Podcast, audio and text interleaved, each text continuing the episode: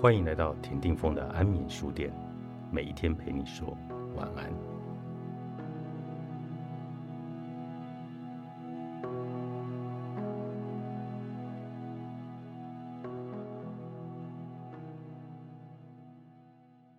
我们不是靠自己的力量来到世上，人是活在社会之中，也常常会告诉自己，活着就不要给别人添麻烦。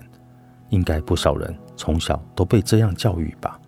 反之，给别人添麻烦的人就是坏人，会被贴上无用的家伙、麻烦制造机之类的标签。但请试着思考一下，我们并不是靠自己的力量来到这世上的。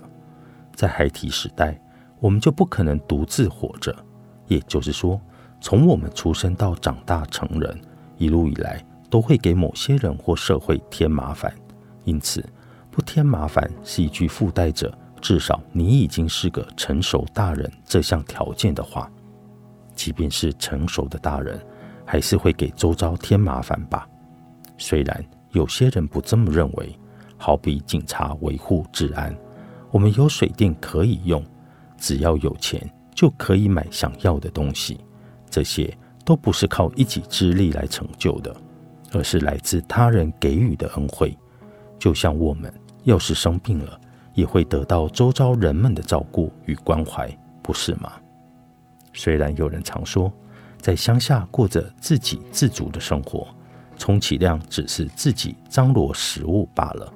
要是真的自给自足，无论衣物、水电、治安等，一切都是自己，不是吗？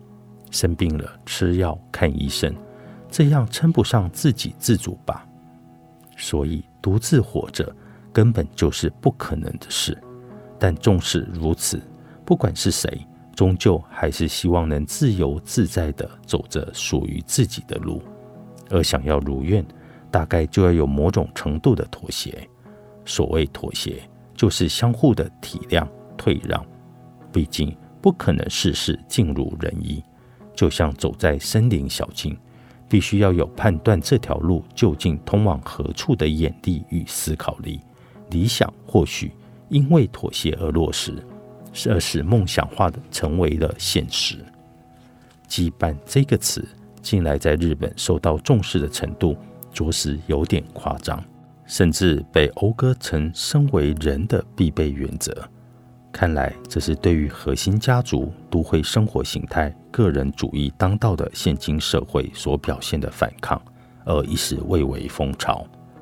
我认为，羁绊应该是为了自由而必须做出的妥协，并不是必须追求的方针和原则。说得明白些，只有自己能走在自己人生的这条路上，我们孤身来到世间，也会独自离开。所以。有没有家人都毫无关系。若是以前的君王，也许会有家臣一起陪葬，但就算这么做，君王也不见得高兴。不过，这可能只是现代人的看法吧。我不要什么丧礼，连坟墓也不必了。我的双亲已经去世，都没有造墓。我不明白为什么需要坟墓。我从未想要主动结交朋友，也没有兴趣和伙伴小酌几杯。即便如此，偶尔还是有友人造访我家。我虽然有亲密的好友，但都是以礼相待，不会随口说些不得体的话，也从没有向朋友予取予求。夫妻关系也是如此。我的恋爱和结婚可以说是一气呵成。我家老婆大人的性子始终没有变，虽然我们已经结离三四十年，还是时有摩擦，意见完全不合。兴趣也不一样，所以鲜少一起做些什么。我们在家里几乎不太碰面，也很少交谈。但面对重要的事情时，我们会尊重彼此，设法达成共识，尽量约束自己，给对方自由。对这个社会而言，彼此尊重、给予他人自由，远比建立羁绊来的重要。只要有些变化，就会时常充满了未知。从五月的下旬开始，树上便冒出新芽。我家庭园成了翠绿的森林，阳光从叶缝洒落到地面，光影时而蠢动。说是蠢动一点也不夸张，让人感受到大自然的生命律动。我一手打造的铁道游走在这片大自然中，我坐上火车巡礼自家庭园，还可以见到松鼠和狐狸。最常见到的是鸟儿，而且依季节之分还有不同的种类。巡礼我家的庭园一趟大概要花十五分钟。虽然我几乎每天都会巡上一次，却丝毫不会厌倦，因为即使只有一条路，只要周遭有些变化，就时常充满了未知。